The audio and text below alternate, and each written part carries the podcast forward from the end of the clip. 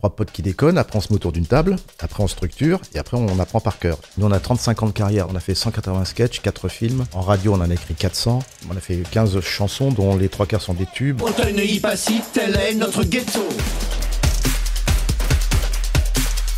Bah Manu, tu descends Et pourquoi faire? Moi d'où je viens, c'était pas gagné. J'avais une maladie des os, je ne savais pas parler, j'avais pas de mots.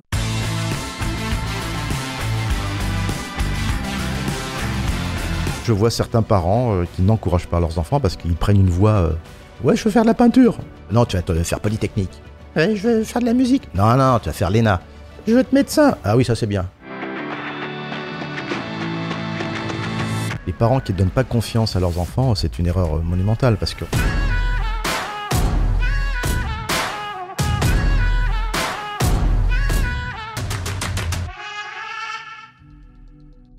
Mon père a eu la très très bonne idée de me faire faire du théâtre à l'âge de 9 ans. Donc il m'a inscrit dans une comédie musicale pour enfants, produite par Marc Mercadier, qui s'intitulait à l'époque, comme quoi il n'y a pas de hasard, La planète inconnue. À un moment donné, on avait des costumes de cosmonautes qui étaient en sky, jaune, avec des, des casques. Et pendant l'entracte, je me rends compte que j'ai euh, ma fermeture éclair qui est un peu euh, déchirée. On avait deux couturières qui étaient des sœurs jumelles. Je dis, Madame, Madame, euh, regardez. Alors, elle, me recoule le truc. Et là, le spectacle commence. Je dis, ben, je dois y aller, Madame, je dois y aller. Ouais, attends, eh, tu vas pas y aller comme ça, petit. Donc, elle me recoule le truc. Et je loupe une minute de la deuxième partie du spectacle. Alors, les autres se sont débrouillés sans moi. Je suis cousu, j'arrive en coulisses, et puis je vois tout le monde en train de jouer sur scène, et je me dis, mais comment je vais, moi, rentrer? Et ben, j'ai improvisé. J'ai dit, ah, salut, salut, ça va, ouais, ouais, j'étais aux toilettes et tout. Enfin, toi, j'ai inventé un truc, et je me suis intégré. Et c'est ça qui m'a donné le déclic de me dire, on peut s'amuser, on peut rire de tout, euh, c'est pas grave. Et puis, euh, j'étais inventif à ce moment-là. Donc, ça m'a rassuré sur le fait que, voilà, je pouvais assumer ce métier-là euh, avec bonheur.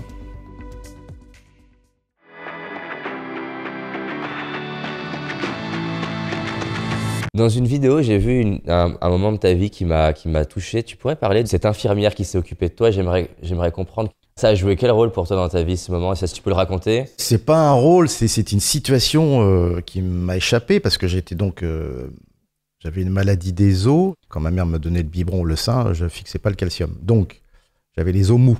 Le médecin euh, de famille de l'époque euh, a dit à mes parents cet enfant, il a besoin de soleil. Vitamine E, vitamine D. On m'a mis dans un sanatorium dans le sud de la France. J'avais deux ans. Donc, imagine-toi, on te prend à deux ans et pendant deux ans, tu vois pas tes parents. Donc, tu ne sais pas marcher, tu tu n'attaches pas tes lacets, tu es mutique. Et quand je suis revenu, mon frère était né. Donc il avait pris ma place inconsciemment. Tu as des souvenirs de ce moment-là ou pas? Oui, oui, bien, bien sûr, euh, je je parlais pas. C'est-à-dire que tu disais, il est où Pascal? Ah, il est là. Tu vois, euh, j'étais vraiment euh, fermé parce que je n'avais aucune notion d'expression. Je ne savais pas parler, j'avais pas de mots, je n'utilisais pas de mots. Et donc il y avait une infirmière à l'époque qui s'occupait de moi, qui était le seul référent euh, maternel que j'avais. Cette infirmière qui s'appelle Madame Lallemand. Donc j'avoue que grosse carence affective. Voilà. Je pense que ça a dû me former inconsciemment parce que le fait que je ne parlais pas m'a permis de développer les autres sens, c'est-à-dire la vue, l'ouïe, euh, le, le nez, d'observer. D'où le fait que je puisse reproduire tout ce que je vois, c'est-à-dire que je suis capable de reproduire tout ce que je vois. Donc par rapport à mon métier, c'est vraiment, c'est plutôt pas mal. Et à quel moment t'es passé de ben, Pascal on le voit pas à Pascal il s'exprime et il fait des sketchs et il fait rire les autres? Grâce à mon père qui a eu la très très bonne idée de me faire faire du théâtre à l'âge de 9 ans. Il a dit ce gars-là, on va essayer de le sortir de sa torpeur, donc euh, il m'a fait faire du théâtre. Donc il m'a inscrit dans une comédie musicale pour enfants, produite par Marc Mercadier, qui s'intitulait à l'époque, comme quoi il n'y a pas de hasard, La planète inconnue. C'était l'histoire de quelques gamins, donc il y avait une chinoise, un blond aux yeux bleus, moi, tu vois, il fallait des enfants de, qui représentaient en fait les, enfants de tous les pays.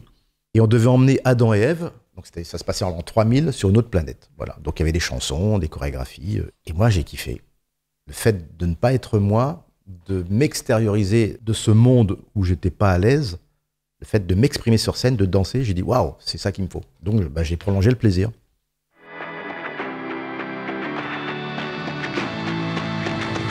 Et vous êtes rencontrés comment après avec les inconnus? Moi, j'ai joué au Café Théâtre avec Didier en 1980, dans Phèdre à repasser de Pierre Dac. Lui était au conservatoire, mais j'étais en fac. Et lui a joué avec Bernard. Voilà. Donc, du coup, on s'est coagulés tous les trois.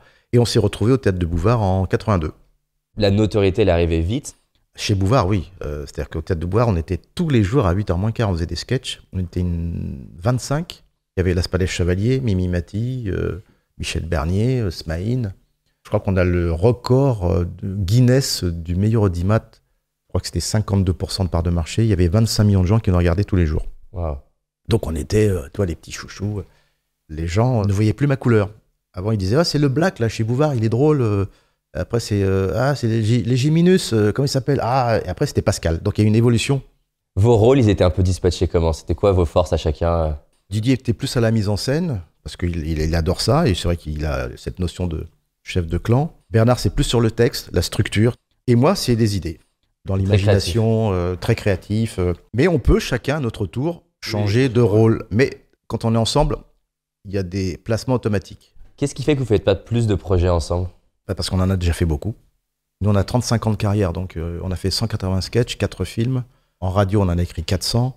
On a fait 15 chansons, dont les trois quarts sont des tubes. Vraiment, on a beaucoup travaillé. Donc, c'est vrai qu'il y a une vraie demande. On sent vraiment que de la part du public, il y a un amour. Il y a... C'est clair, moi c'est. c'est- Les gens sont aimants dans les deux sens du terme, euh, mais à un moment donné, euh, quand t'as plus de jus, C'était important au bout d'un moment de vous dire bon, là, on va faire d'autres choses. Bah, déjà, euh, on, on est en jachère, c'est-à-dire que chacun euh, va travailler son jardin, euh, le cultiver, pour après mieux revenir dans le groupe. C'est bien aussi de s'aérer un petit peu. Mais c'est pas dit encore, on n'est pas à la retraite.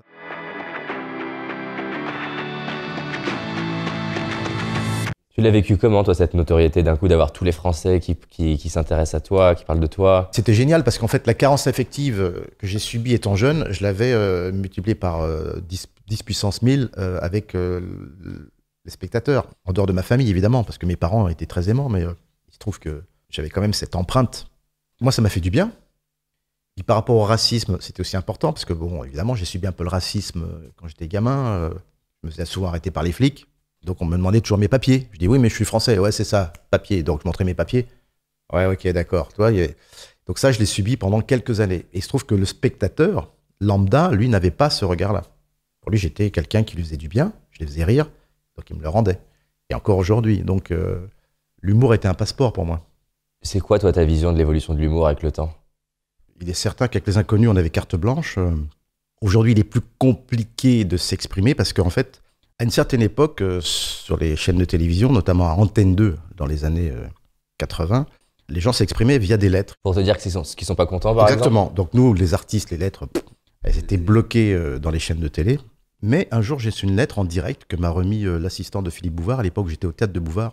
Donc il y avait Spine et moi. On était tous les deux donc les deux premiers euh, acteurs à forte pigmentation. Et un jour, je reçois une lettre. Tu verras, c'est c'est assez violent. Quel est ce nègre et ce bico qui salissent notre télévision à 8h moins quart. Quand tu reçois une lettre comme ça, tu fais Ah, wow, ça, tu vois.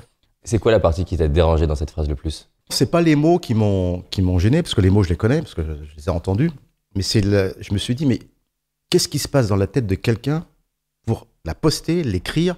Il y a une vraie démarche. Donc c'est quelqu'un qui est plutôt mal. Et j'aime bien cette phrase qui dit que le mal est dans l'œil de celui qui regarde. Donc c'est une personne qui est vraiment mal elle-même. Moi je suis un alibi ainsi que Smile on était des alibis pour déverser son fiel aujourd'hui c'est pareil sauf qu'aujourd'hui les gens s'expriment et on voit tout Twitter Facebook euh, Instagram Et en plus, il y a un effet de masse quand il y en a un qui s'exprime. voilà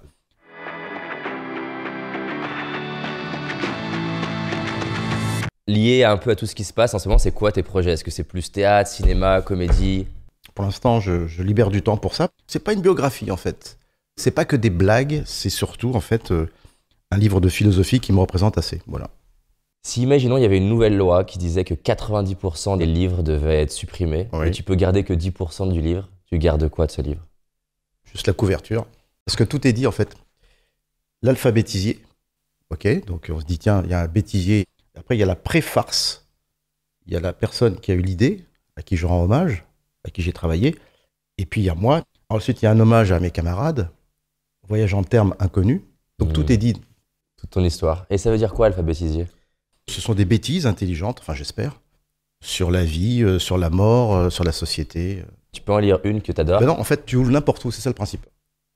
Quand je fais des dédicaces, les gens me disent Ouais, alors c'est quoi votre truc là? Je dis Bah ouvrez-le. Et quand ils l'ouvrent, bah, soit ils sourient, soit ils ils réfléchissent, ou alors euh, ils rient. C'est hyper original, comment t'as eu l'idée de faire ça? L'idée, c'est pas moi au départ, c'est euh, ce camarade Gilbert Join, qui est un journaliste euh, très reconnu dans notre profession, qui a eu l'idée simplement de prendre un mot, d'enlever une lettre ou de rajouter une lettre. Ça, c'est le premier principe. Donc, euh, il a pris le mot banqueroute, il a rajouté un P, ça fait banqueroute, une banque qui sent le gaz. On a gardé 80% de l'alphabet, parce qu'il y a des mots qui étaient improbables ou indisibles. Après, on a créé des fausses épitaphes, parce qu'on est allé plus loin. Celle de Macron, c'est Emmanuel, tu descends, c'est déjà fait. Le président est mort. C'est un bouquin de réflexion, en toute modestie, comme le faisait Pierre Dac, Alphonse Sallet. Voilà. C'est quoi que tu adores le plus, toi, entre l'écriture, la mise en scène, jouer? J'adore jouer en, en- de prime abord, euh, écrire ensuite, et après réaliser. Et entre ton expérience, on va dire, de la, du, du théâtre et du, du cinéma, c'est quoi que tu préfères entre les deux?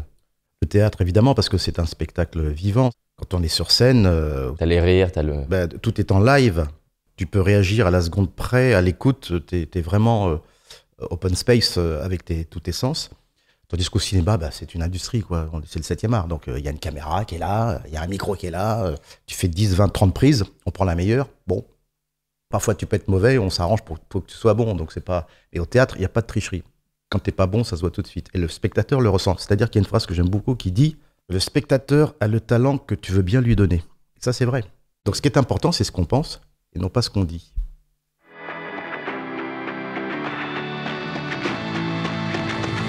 C'est quoi la place de, de la spiritualité aujourd'hui pour toi dans ta vie? Très importante. J'aime bien ce qui est invisible parce que je- j'estime que je suis en quête de vérité. J'aime bien aussi la langue des oiseaux. Ce sont des mots ou des phrases symboliques qui permettent de dire des choses euh, compris que par certains. Et certaines langues, notamment euh, le latin, a été écrit en fonction de ça. Si je te dis par exemple sur une porte, il y a un verrou. En fait, c'est vers ou. À l'envers, ça fait quoi? Ou vers. La lettre M, c'est une femme qui accouche. La jambe, la cuisse, la cuisse, la jambe. Symboliquement, c'était donc c'est M. Donc elle a été construite par rapport à ça. Donc mummy, mother, maman, logique. Et après, euh, si on va plus loin, le mot précieux veut dire près des cieux. Pourquoi on dit la langue des oiseaux? Parce qu'on dit un corps beau, une mésange, mésange de toi. Donc il y a une signification symbolique. Donc quand as un oiseau qui rentre dans ta maison ou qui percute ton carreau, ou une chouette ou un hibou, c'est qu'il y a une signification symbolique. C'est que le monde qui nous entoure nous parle et s'exprime.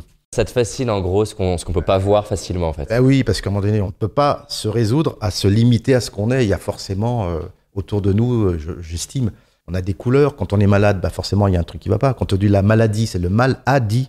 Le corps te dit, j'ai un problème, je t'envoie un signe. Donc tu as des boutons, tu vomis, tu as un truc qui va pas. Donc euh, on est des machines de guerre, en fait. T'as commencé quand, on va dire, cette- cet amour, cette passion pour, euh, pour ça? Dès l'âge de 12 ans, j'ai commencé à, à chercher, à fouiller. euh, ça m'intéresse. Et ta famille, eux, ils étaient, ils étaient intéressés par ça ou pas Mon père, oui. Ma grand-mère, beaucoup. Et d'autres certains membres de ma famille, ouais, ouais, ouais.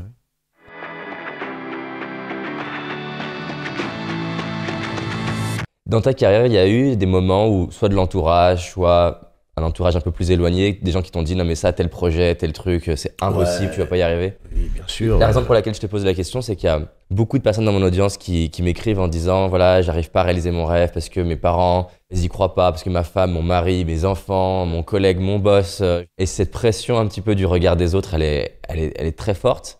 C'est quoi, toi, ton, ton rapport justement à ce que les autres peuvent dire de tel truc est possible ou pas? Je pense que c'est la famille qui crée des monstres. La famille a un rôle très important dans l'éducation, bien évidemment. Euh, Les parents qui ne donnent pas confiance à leurs enfants, c'est une erreur euh, monumentale parce qu'on a besoin d'un socle positif, d'être encouragé. On vit à travers le regard de quelqu'un, le regard du père, le regard affectif de la mère. Moi, j'ai eu la chance que mes parents m'aient plutôt encouragé à faire ce que j'ai fait. Bon, ma mère était plutôt cou- couturière et mon père était acteur, mais euh, mon père m'a toujours dit fais bien ton travail, arrive à l'heure, apprends ton texte et bosse, bosse plus que les autres parce que ça va être compliqué pour toi. J'avoue que je vois certains parents euh, qui n'encouragent pas leurs enfants parce qu'ils prennent une voie. euh, tu vois, ouais, je veux faire de la peinture. Ouais, euh, non, tu vas te faire polytechnique. Ouais, je vais faire de la musique. Non, non, tu vas faire l'ENA. Je veux être médecin. Ah oui, ça c'est bien. Ouais, tu vois, à un moment donné. En fait, tout est possible pour toi, mais tu choisis un métier dans ces cases-là. Oui, voilà, donc parce que les, les parents ont peur. Ils ont peur, donc ils pensent que d'avoir ces métiers-là, comme les métiers basiques, tu sais, notaire, médecin, euh, c'est rassurant. Il faut que les enfants fassent leurs propres erreurs à un moment donné. Bah, ils se plantent, ils se plantent, mais il faut pas les, les brider. L'éducation, c'est un sujet qui me passionne. De tout ce que tu dis là, c'est quoi les choses qui, pour toi, en tant que parent, en tant que père, euh, sont importantes justement? Beaucoup de gens font des enfants, ils savent pas comment ça marche. C'est quoi le mode d'emploi pour moi, si tu me le résumais là? Ne pas faire des enfants trop tôt déjà. trouver la bonne personne, parce que souvent on va trop vite. Mhm. Souvent on voit que l'apparence. Il y en a qui sont très très forts pour cacher euh, leurs défauts. Et ensuite, euh, pourquoi on fait des enfants? Il n'y a pas d'école parentale, il n'y a pas d'école de la sexualité. Donc on fait tous des erreurs, on apprend en cours de route. Et quand on fait des erreurs en cours de route, on fait des malheureux. C'est très complexe. C'est pour ça qu'on s'aventure un peu dans la jungle euh, amoureuse. Ça marche pas tout, le- tout le temps. Pourquoi? Parce qu'on n'a pas les outils. Et dans ton expérience de papa, c'est quoi les enseignements que tu as tirés où tu me dirais, tiens, je souhaiterais à tes enfants que Alors. tu sois capable de- d'apprendre de, ça? Le seul compliment que je puisse te faire qui est vraiment efficace, c'est d'observer ton enfant toutes les heures, toutes les secondes, toutes les minutes, voir comment il fonctionne. Un gamin dit Papa, attends deux secondes, j'ai pas le temps. Rien que cette phrase-là, ça peut, à vie, ça peut le perturber. Ou papa, s'il te plaît, oui quoi? Rien que le oui quoi? Parce que t'es énervé, le gamin, il va, il va rien dire, mais il va ressentir quelque chose. Et ça, euh, et tout est comme ça. Jusqu'à l'âge de 7 ans, tu fais un boulot de. Tu, tu suis, tu l'arroses, tu t'es présent. En ce moment, c'est ça, tous les parents sont comme ça. Ouais, mhm, bien sûr. Papa, oui, quoi? À un moment donné, c'est- c'est c'est mort. Donc il y a une génération là euh, de gamins qui se réfugient sur La tablette. les tablettes. Moi, ma gamine, euh, il n'y a pas de tablette, il n'y a rien, mais rien. De temps en temps, elle a un jeu, mais qui est cré- créatif. Mais elle lit euh, deux bouquins par semaine. On l'emmène au musée, Trop cool. euh, elle va au cinéma. C'est quoi ta vision de, à l'inverse, tu as le côté surprotecteur? Je suis sévère quand il faut, gentil quand il faut, mais jamais trop ou pas assez. C'est toujours en fonction de ce qui se passe en face de moi. Papa, faut que je te parle. Oui, je t'écoute. Et non pas, ouais, vas-y. Sais, euh, je t'écoute. Oui, je me pose, j'arrête, je t'écoute. Papa, j'ai besoin de toi. Oui. Tu me chercher à l'école Écoute, là, je, je vais au théâtre, donc j'aurai pas le temps. Euh, mais demain, oui. Enfin, toi, il y a toujours. Mais bon, je dis que c'est pas facile. Hein. Je dis pas que je suis le meilleur papa du monde, mais Un soir, t'es fatigué, t'as faim, ah, t'as une journée stressante et t'as Ben, ta fille je- qui arrive, comment tu gères? je fais l'effort. Mais en toi, là, comment, comment ça se passe? Parce que j'imagine qu'il y a le côté humain qui peut dire, Oula, C'est comme un- un acteur. J'ai un rôle à faire. Je joue une pièce de théâtre. Je suis fatigué, je suis crevé, je suis enrhumé. Je vais jouer devant 1000 personnes. J'y vais. L'éducation, c'est pareil. C'est tellement important parce que tu vas créer des monstres.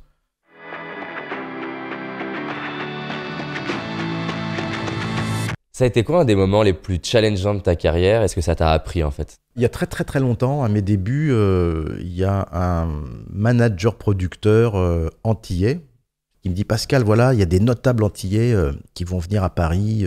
J'ai loué un salon et j'aimerais bien que tu fasses quelque- une petite animation, des sketchs pendant une demi-heure, ça serait super. Je dis ok, avec plaisir. Il me dit T'as besoin de quoi? Bah, J'ai besoin d'un micro pour qu'on m'entende, une lumière pour qu'on me voit et un plateau pour être au-dessus parce que ça va être un dîner en plus. Il dit ok, ok, ok. Je lui dis ça commence à quelle heure? Ça commence à, à 20h. Tu viens ici à 19h et c'est bon. J'arrive à 19h et il n'y avait rien. Pas de micro, pas de projecteur et pas d'estrade. Il me dit que c'est bon Pascal, tu peux euh, dans une heure c'est bon. Je dis mais mais il y a rien là. Oui mais j'ai pas trouvé. Tu te démerdes, t'es professionnel. Allez vas-y. Ah. Wow. Donc tout ce que j'avais prévu, anticipé au niveau de l'écriture, je l'ai maudit évidemment parce que je me suis dit, voilà, je vais, être minable. Donc qu'est-ce que j'ai fait? J'ai improvisé, j'ai pris une serviette, j'ai fait comme un madras, tu sais, et puis j'ai joué une antillaise et je suis passé entre les tables. Et à chaque table, je faisais des vannes. Et le mec, il me dit, ouais, c'était pas terrible, hein, euh, je te donne la moitié de ton cachet. J'ai fait, ok. Donc maintenant, plus jamais. C'est-à-dire qu'à chaque fois que je fais quelque chose, je check avant. Ou j'envoie des gens checker pour moi. C'est quoi un de tes plus gros kiffs de ta carrière? J'imagine il y en a plusieurs, ben, un qui te vient comme ça. c'est quand j'ai joué cette comédie musicale pour enfants, le fait d'avoir serré la main à Armstrong, le cosmonaute. Parce que comme nous faisions une pièce où on était habillé en cosmonaute, Marthe Mercadier a eu la bonne idée, donc c'était en 69, la fameuse année où il est monté là-haut sur la Lune, elle a eu la bonne idée de nous emmener à l'ambassade des États-Unis, à la- sur la place de la Concorde, parce qu'ils venaient pour célébrer leur arrivée et leur départ. Dès qu'ils sont sortis de la limousine, elle nous a poussés dans leurs bras. Donc on est arrivé euh, et, Armstrong m'a vu, il m'a serré la main, il a vu deux petits cosmonautes, donc pour lui c'était une espèce de d'icône euh, représentative de, son métier. Donc j'ai une photo, je lui serre la main comme ça, pop, pop, voilà. Donc ça, je, tiens, je, démarre bien ma carrière. Je m'étais dit, euh, bah, quand tu veux quelque chose à bon escient, sans penser à mal, je pense que tout est possible. Tu pars de rien et tu arrives à tout. Et donc je dirais cette phrase d'Épictète, qui est un philosophe grec, qui disait, quand on est on n'a rien. Quand on meurt, on n'a plus rien. Entre les deux, on profite.